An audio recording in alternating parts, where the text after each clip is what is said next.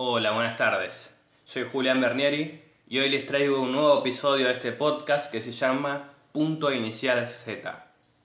En este podcast voy a estar acompañándote en esta chispa inicial, en ese primer paso a dar y en todos los que te dispongas a dar. Siempre compartiéndote mi experiencia y lo que voy observando en ese proceso, en ese camino que es particular para cada uno, pero siempre puede haber distintos elementos que pueden estar presentes tanto en mi camino como en el tuyo. Estamos a poco tiempo de terminar el año y en, este, en esta parte final hay un hábito que es muy recurrente para muchos y otros también lo cuestionan, que es el balance de fin de año.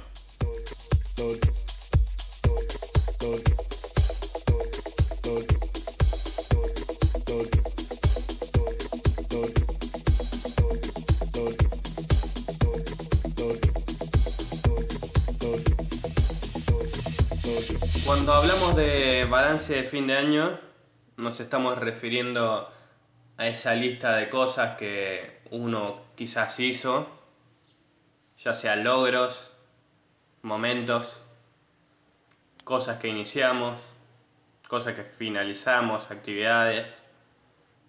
Estos últimos días son como los típicos capítulos de relleno antes del final que van haciendo como flashback de cosas que sucedieron durante el año relleno en todos los sentidos, porque es una época también de buen comer, ¿no? Los típicos recalentados que llegan hasta incluso hasta pocos días de fin de año que otra vez se come todo de vuelta. Pero bueno, ese es otro tema. En estos momentos hay como una bajada a tierra, tiempos de reconocimiento, de nostalgia quizás de observación. Está bueno para ver desde qué lugar estamos observando las cosas, lo que nos pasa. ¿Desde un lugar de optimismo? ¿O desde resignarse que todos los años son iguales? No darle chance a los días que siguen y ya determinarlos así, antes que vengan. Si bien esto de fin de año es en realidad una convención de una forma de medir el tiempo que hemos elegido durante la historia en algún momento, siempre percibí una energía especial de igual forma. Ese no sé qué del momento del brindis, de esa hora exacta, las cero horas en que empieza un nuevo año. Y hace poco me di cuenta de algo en cuanto a eso. Lo que nos ofrece fin de año es como una sensación de cierre de un ciclo. Es el equivalente a cerrar un ciclo. Y esa sensación está dispuesta para todo el mundo, indiferentemente de lo que hayas hecho como un proceso humano que baja desde no sé dónde y te da la posibilidad de sentir que algo cierra, solo por haber nacido en una cultura donde se maneja así. Es muy importante cerrar ciclos para generar un espacio interno para lo nuevo. Y desde ese lugar te invito a que observes tu año, a todo lo que fue sucediendo en tu año y en cómo lo vas a estar cerrando, entre comillas. Ya que va a estar esa observación directamente relacionada con los inicios del año que viene. Acordate que el tiempo sigue nomás, los días siguen pasando y no distinguen en realidad entre 2021 y 2022. Nosotros somos lo que vamos haciendo esa distinción y actuamos en base a eso. Si quieres que el 2022 sea diferente, hay que hacer algo diferente. Y para hacer algo diferente hay que ver las cosas de modo diferente, tal vez. Porque al cerebro le encanta repetir cosas en lo posible. Está en su salsa cuando repite acciones. Cuando nos paramos en ese lugar de balance, lo primero que se nos ocurre es pensar en los logros más del tipo material, de viajes, grandes logros, tipo me compré un auto, tengo mi casa, que si estás en ese lugar te felicito. Pero no necesariamente todos los años ocurren ese tipo de logros. Y es ahí cuando debemos empezar a hilar más fino y ver eh, otros logros que también están siempre. Replantearse qué es un logro también. Por ejemplo, puede ser que te animaste a decirle a alguien algo de lo que nunca te animabas a decir. El aprendizaje es eso, estar en un lugar que antes no estabas. Quizás mandaste a la mierda a alguien que necesitabas hacerlo. Ojo, no estoy haciendo apología a esto, pero bueno, te salió de hacerlo de esa forma. Verlo como logro quizás te serviría para reconocer ese hecho y decir, bueno, pude decir esto, ¿cómo puedo aprender a comunicarme mejor sin llegar a ese extremo? Si lloraste y nunca en tu vida lo hiciste, es un gran avance también. Quizás el objetivo puede ser ver por qué es un gran avance en mí, cómo me siento ahora, cómo puedo generar introspección o autoconocimiento en ese tipo de cosas. Puedes hacer una lista de todas las cosas que sucedieron este año, indiferentemente de si las juzgues buenas o malas y observalas. Y si te animas, puedes hacer la práctica de transformarlas en logros.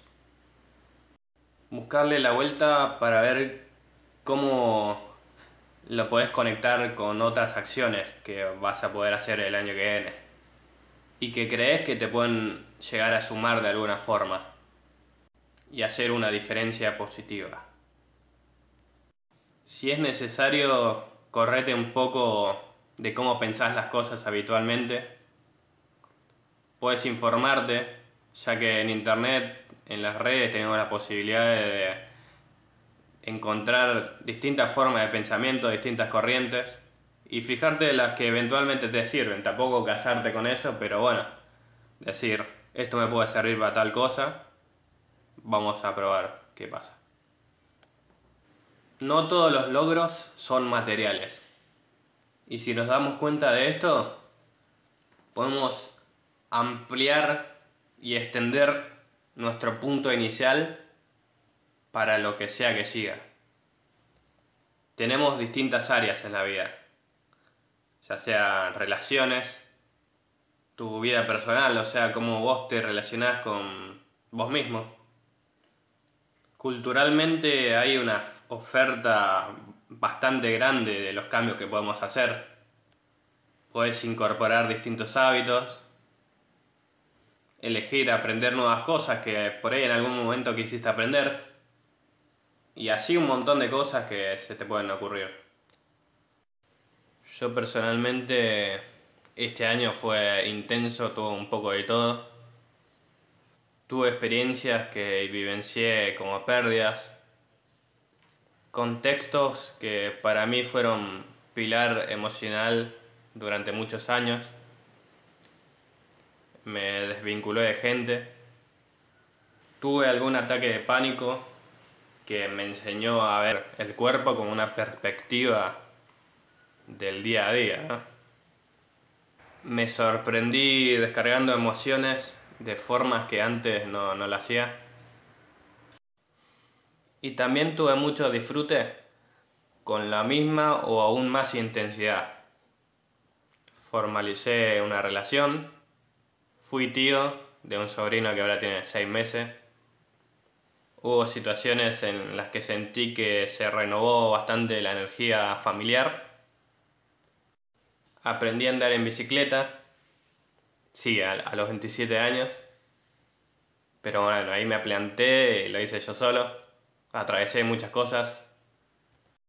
Ahora fin de año voy a compartir con familiares que hace muchos años que no los veía porque están viviendo en Uruguay. Aprendí a divertirme aún más y a ver el valor enorme que tiene eso, de poder eventualmente estar en un contexto que te genere diversión. Hice música siempre de alguna forma, se volvió a compartir presencialmente eso que nos costó hacer virtualmente. Y también empecé a hacer este podcast con esa energía que se había liberado de cosas que terminé o que di por terminadas. Fui haciendo uno por semana. Había declarado hacer 10 episodios. Y te cuento que este es el número 10. Y mediante esto que te hablé, doy por cerrada la primera temporada. Muchas gracias por escucharme y por seguirme hasta acá. Que sé que hay muchos que me siguieron durante todos los capítulos. Muchas gracias. Y si quieren tener noticias mías, tanto de este proyecto como también puede ser de otros que tengo en la cabeza y que voy a empezar a hacer, pueden seguirme en mi cuenta de Instagram, que es arroba. También tengo un canal de YouTube con el mismo nombre, Julián Bernieri. Y bueno, que tengan un excelente fin de año y mis mejores deseos para el año que viene. Chao.